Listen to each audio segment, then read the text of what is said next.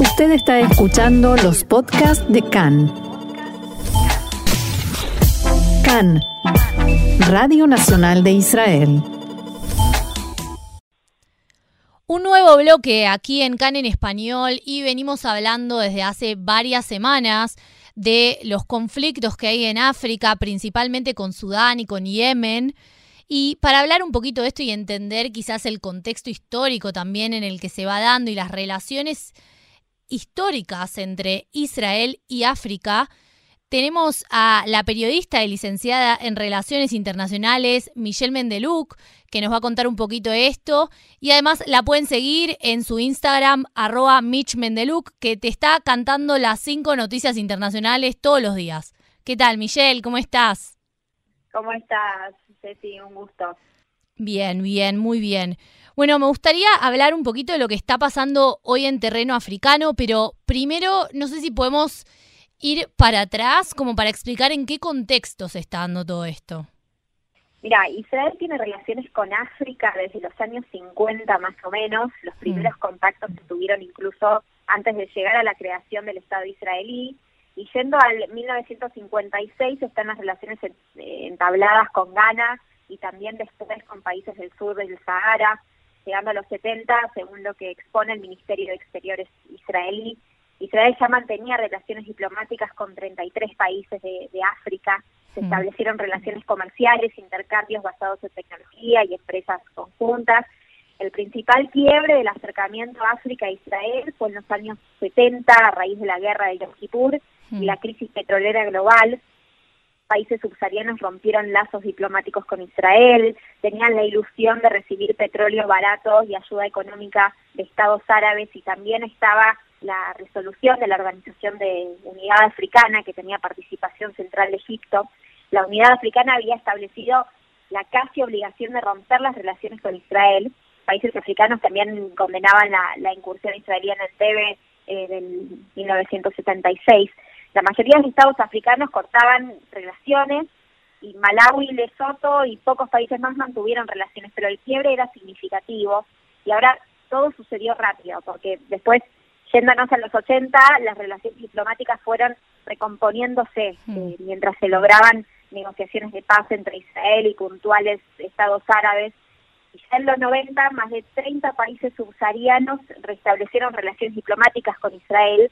Y también cuando Gaddafi fue derrotado en el 2011, la Unión Africana pierde una de las voces anti-israelíes más fuertes.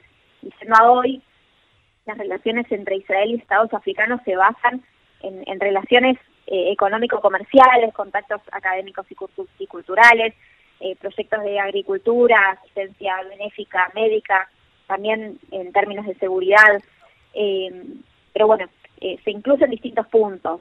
Podemos nombrar más como capacitación profesional, ayuda humanitaria en tiempos de crisis, lo cual es mm moneda corriente en África, todos lo sabemos. Claro. Eh, en este acercamiento eh, estuvo el intento de una integración económico-política con, con África mediante la Unión Africana, aunque la delegación israelí fue expulsada de la ceremonia de apertura de la cumbre de la Unión Africana en Etiopía a inicios de este año. Pero bueno, en tiempos contemporáneos hubo mucho acercamiento. En 2016 recordemos que Netanyahu visitó Kenia, eh, también en esos tiempos visitó Uganda, Etiopía, Ruanda. Era el primer jefe de gobierno israelí en esa gira después de varios años, algunos hablan de décadas. Israel participó también en la cumbre eh, de la Comunidad Económica de Estados de, África Occidental y hubo agridulces siempre, ¿no? Cuando Donald Trump reconoció Jerusalén como capital de Israel, Mauritania protestó, la Unión Africana también eh, mostró su descontento pero insisto en los agridulces porque las conexiones también estuvieron. Volviendo a Kenia, eh, el jefe de Estado de Kenia fue, por ejemplo, uno de los mandatarios que recibió muy bien a Netanyahu en su visita oficial. La colaboración en la lucha contra el terrorismo ha sido crucial para Kenia, entre otras cuestiones. Se difundió también que Israel asesoró a fuerzas antiterroristas en, en Kenia en, en 2013 y que Israel puso a disposición repetidas veces su respaldo militar y entrenamiento en África, sin confirmación en detalle de qué grupos específicos recibieron estos entrenamientos. También igualmente Israel siguió una marcada oposición de estados como, como Mauritania frente al conflicto Israel-Gaza, también oposición de Sudáfrica y Senegal, y en su momento también de Sudán. Pero bueno, lo cierto es que Israel en los últimos años ha puesto el ojo en África para expandir relaciones diplomáticas, crear mercados nuevos, lograr mayor apoyo en el conflicto Israel-Gaza. Es acercarse a países que rompieron, como decíamos, relación con Israel en la década de los 70 principalmente. Eh, el interés de África se centra en, en la lucha contra el terrorismo, tecnología enfocada en seguridad, agricultura, irrigación también, todo esto es parte de la política que inauguró Netanyahu de apertura a África, lo que se difundió como Israel regresa a África o Israel vuelve a África. claro, porque tenemos eh, como África hoy en día como un campo de batalla también contra Irán, ¿o no? Tenemos, digamos, Siria por un lado y también tenemos África en ese contexto geopolítico, digamos. Sí, sí, todo esto se trata eh, no solamente, como decíamos, en términos comerciales económicos, sino también en términos de seguridad. Eh, y también continuando con, todas las relaciones que ha establecido eh, Israel en los últimos tiempos, no ha sido solo con los países que fuimos nombrando puntualmente, sino también Netanyahu se, se, reunió con jefes de Estado de, de Sudán del Sur y Zambia, también con primeros ministros de Tanzania, eh, se anunció se, anunció la reanudación de relaciones diplomáticas con Guinea. En 2017 eh, Netanyahu participó en Liberia en la Comunidad Económica de los Países de África Occidental. En 2019 se reanudan las relaciones diplomáticas con Chad después de más de 40 años de ruptura oficial y en este sentido Netanyahu decía en su visita oficial que es significativo que Chad sea un Estado con mayoría musulmana que busca amistad con Israel. Chad hmm. podrá verse beneficiado con intercambios en términos de seguridad, combatir terrorismo, intercambio con, en agricultura, recibir asistencia, todo esto no contradice el apoyo de Chad al diálogo entre israelíes y palestinos, ¿no? Pero hubo mucho movimiento en los últimos años, muchos agridulces, eh, acercamientos, oposición, eh, hubo de todo. ¿Y cuáles son los intereses de Israel en África y cuáles son los intereses de África con Israel? Tenemos intereses en términos de seguridad, principalmente de África hacia Israel, eh, intereses de, ambas partes en cuanto a lo económico comercial, hmm. también intereses de seguridad en cuanto a, partiendo desde la, óptica israelí, ¿no? Eh, las relaciones con África también significan preservar intereses de seguridad israelí, cuán, cuán cuánta influencia hay, por ejemplo, eh, de Irán dentro, dentro de estos estados, dentro de los conflictos internos que tiene cada uno de estos estados. Bueno, hay todo un análisis por detrás eh, de, esta relación. Después, también nos podemos ir, por ejemplo, a todo lo que sucede en Yemen, que es un ejemplo de cómo eh, el conflicto interno en Yemen significa también una posible amenaza a la seguridad israelí por la influencia iraní en el conflicto eh, dentro de Yemen. Y ya que mencionaste Yemen recién, ¿podemos contar un poquito qué es lo que está pasando ahora en Yemen? Así entendemos también un poco históricamente eh, lo que está pasando en la región. Sí, en cuanto a Yemen, el último conflicto crece en 2014 con la invasión, si se quiere, de rebeldes chiitas hutíes en, gran parte del país, incluida la capital Sanaa y el aeropuerto Al-Udaida en el Mar Rojo. Según fue difundido, Arabia Saudita y aliados árabes unidos intervinieron para reducir el, avance de hutíes y el conflicto escala en 2015. Todo esto sin olvidar que Yemen vive una de las peores crisis humanitarias, millones de personas están al borde de la hambruna, la ONU llegó a describirlo como uno de los peores desastres humanitarios en tiempos modernos. Eh, Yemen ha cooperado con Irán en una diversidad de, de ocasiones. En 2019 Netanyahu acusó a Irán eh, por desarrollar misiles en Yemen para alcanzar a Israel, mm. aparte de la estrategia de Teherán en Siria, Irak y, en Líbano, Yemen se sumaba a los países influenciados por Irán. Eh, en relación al conflicto actual en Yemen, Arabia Saudita y sus aliados intervinieron para derrotar, como dijimos, a los rebeldes hutíes y ha sido difundido que, que estos hutíes recibieron respaldo de Irán y toda la presencia iraní en el conflicto y la influencia iraní en Yemen complica claramente el acercamiento de Israel a Yemen, como decíamos. Se cree también que Israel asesoró a saudíes en el conflicto, lo cual no fue expresado obviamente en detalladas de, declaraciones formales. Sí, de forma oficial. Y ahí nos vamos un poco, claro, y, ahí nos vamos un poco a, lo que significa la relación Israel-Yemen. Y entonces, con esto que vos venías diciendo, ¿cómo fueron las relaciones Israel-Yemen históricamente?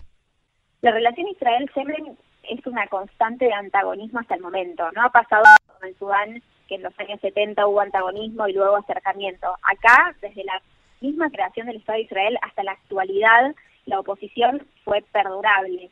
Eh, hoy por hoy, quien tiene un pasaporte israelí probablemente tendrá complicaciones para entrar en Yemen hasta el momento. Eh, desde el 48, Yemen apoyó a Egipto contra Israel, eh, mismo aparte eh, del antagonismo de Yemen hacia Israel frente a la guerra de Yom Kippur en el 78 y luego también partidos políticos locales demandaban que Israel se fuera de territorios disputados y que se creara un, Estado palestino. Entonces, hoy eh, Israel mira a Yemen sin esperanzas claras de, encontrar una amistad perdurable, seguramente, pero sí mira a Yemen en términos de seguridad, un antagonismo de siempre. Si se quiere, Yemen es un posible escenario para la ofensiva iraní en su intento de destrucción del Estado de Israel. Eh, el crecimiento de los hutíes con, con, acercamiento a Irán también es un peligro en términos de seguridad. Por eso la, la posición israelí en este caso es distinta a la de Sudán, la de Sudán se basaba en entablar relaciones de cooperación, eh, al menos en los últimos años, en los últimos pocos años. Eh, pero en cuanto a Yemen, todo se trata de estar alerta y preparado ante lo que pueda llegar a, amenazar la integridad y seguridad israelí. Eh, posiblemente entonces Yemen sería como el escenario tipo Siria. No lo nombraría exactamente igual a Siria, cada estado es, es un mundo y las relaciones eh, históricas, eh, diplomáticas entre, entre estados, yo las considero como, como una cuestión aparte. Eh, mm. cada, cada una tiene sus, sus, eh, sus ingredientes, sus contradicciones, su historia. pero sí, no, digo en este marco como de guerra indirecta en el que no se ataca directamente, pero sí hay como objetivos en ciertos países, ¿no? Entonces tenemos Siria y por otro lado en África podría ser Yemen. mira, lo que sí es, es eh, por seguro hasta el momento lo que se ve es que Yemen sí es un espacio de amenaza eh, dentro de, África hacia Israel por su conexión con Irán. Y recién mencionaste también Sudán, que es otro punto del que venimos hablando hace muchas semanas, ya van tres, cuatro semanas, si no me equivoco, de problemas eh, humanitarios, diría, ¿no? Sí, eh, recordemos primero el conflicto que vive Sudán actualmente. Fuerzas pertenecientes a dos generales rivales se disputan el control eh, del Estado frente al derrocamiento del presidente Omar al-Bashir en 2019. Eh, en los enfrentamientos hay dos protagonistas, para hacerlo bien claro. El líder militar sudanés, Abdel Fattah al-Burhan, y el comandante de los paramilitares, que se llaman Fuerzas de Apoyo Rápido. Hmm. El, comandante, este líder, se llama Mohamed Hamdan Dagalo. Hubo cooperación mutua entre el líder militar y el comandante de los paramilitares eh, para derrocar al presidente sudanés mediante un golpe militar, pero hoy el conflicto es por quién se queda con el poder. Hay cientos de muertos y heridos, estados han tenido que rescatar a personal de embajadas y ciudadanos atrapados en medio de los combates, la situación humanitaria se deteriora claramente, sin acceso a servicios médicos, alimentos o agua y los intentos de, alto de fuego no tuvieron efecto. Recordemos además que Sudán es un país rico en recursos y con una posición geográfica estratégica. Y entonces, eh, con todo esto que venís contando, ¿cómo es la relación histórica entre Sudán e Israel? Las relaciones Israel-Sudán eh, no se corrían de, la, de, la tendencia de los 70 de separación y casi antagonismo entre estados africanos e Israel, principalmente por la guerra de Yom Kippur. Hmm. Eh, pero fue en 2020 que ambos estados acordaron tomar medidas para normalizar sus relaciones mediante un acuerdo incentivado por Estados Unidos. Khartoum, la capital, se convertía en, en otro gobierno árabe que dejaba de lado las hostilidades con Israel, Netanyahu celebraba el acuerdo como una nueva era para la región, pero la autoridad palestina eh, obviamente calificó esto como una nueva puñalada por la espalda. Eh, pero Sudán tenía más beneficios que perjuicios. Se hablaba de que Trump iba a eliminar a Sudán de la lista de estados patrocinadores de terrorismo y. Estados Unidos reforzaba su ayuda a Jartum para aliviar su deuda internacional. Esto allanó el camino para acordar con Israel y se marcaba un logro más la política exterior de Trump. Así se llegó a que Israel y Sudán comenzaran a pensar en relaciones económicas y comerciales, haciendo hincapié en la cooperación agrícola y esto significaba un cambio histórico. Recordemos que la capital de Sudán fue escenario en 1967 eh, de la declaración de la Liga Árabe en la que se negó a Israel por tres veces el derecho a la paz, a las negociaciones y al reconocimiento diplomático. El 2020 nos mostraba que aquello cambiaba de forma pragmática y rápida. Eh, desde ahí el acercamiento no avanzó mucho y no se llegó aún a, a concretar el pacto definitivo, completo y formal. Eh, esto sucede frente a la oposición interna en Sudán para entablar lazos con Israel, pero principalmente por su crítica a situación política, como veníamos hablando antes. Eh, se esperaba firmar este acuerdo a fines del 2023, sumando a Sudán en el grupo de estados que normalizaban sus vínculos con Israel. Claro, de hecho se iba a abrir una embajada también acá en Tel Aviv. Era probablemente era parte de este acercamiento que comenzaba en el 2020. Eh, y como decíamos, bueno, eh, Sudán se iba a, sumar al, grupo de estados que normalizaban vínculos, eh, como eh, en su momento Jordania, Emiratos Árabes, Bahrein, Marruecos. Eh, y bueno, Israel está interesado lógicamente en, que el acuerdo suceda. Se ofreció incluso como mediador en el conflicto armado en Sudán, intentando mm. lograr altos de fuego y acercamientos pacíficos entre las partes involucradas. Claramente la estabilización de la situación en Sudán favorecería la firma del acuerdo de paz con Israel anunciado en 2020, que no se implementó debido a la inestabilidad política en Sudán. Entonces el fin del conflicto interno en Sudán significaría un beneficio para la relación Jerusalén-Jartum. Claro, porque hoy en día, ¿cómo fue tomada esa decisión o ese intento de, del gobierno israelí de mediar en esta situación que vos estás contando? En realidad no fue difundido cómo fue exactamente que se llegó a esa decisión eh, a nivel oficial. Hmm. Eh, lo que sí se sabe es que sí estuvo esa decisión de mediar eh, para que el, conflicto interno armado en Sudán se suavice y finalmente se termine. y esto sí, si uno lo analiza en cuanto a los intereses israelíes con, con Sudán, eh, sería un claro beneficio para, para una, una relación perdurable entre, entre Israel y Sudán, porque eh, se necesita la estabilización de la situación política en Sudán para comenzar a formalizar este acuerdo que se había empezado a diagramar y pensar en el 2020 y que se pensaba eh, concretar en el 2023, pero aún hay que esperar a que se estabilice la situación política en Sudán.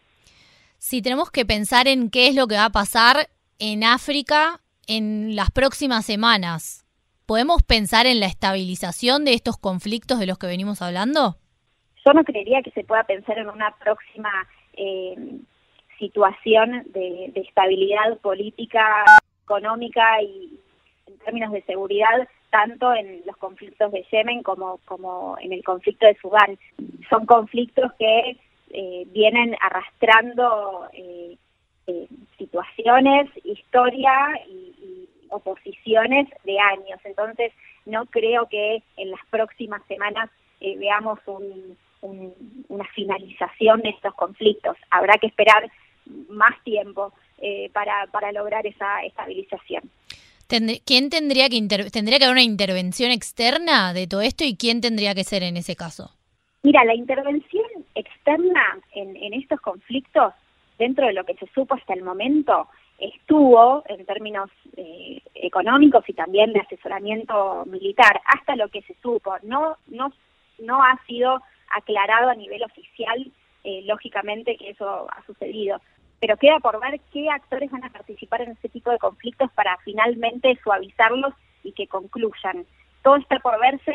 Lo que sí es cierto es que eh, como decíamos, son conflictos históricos de años que arrastran oposiciones, que arrastran eh, antagonismos eh, históricos y que en las próximas semanas no vamos a, percibir una finalización de los mismos.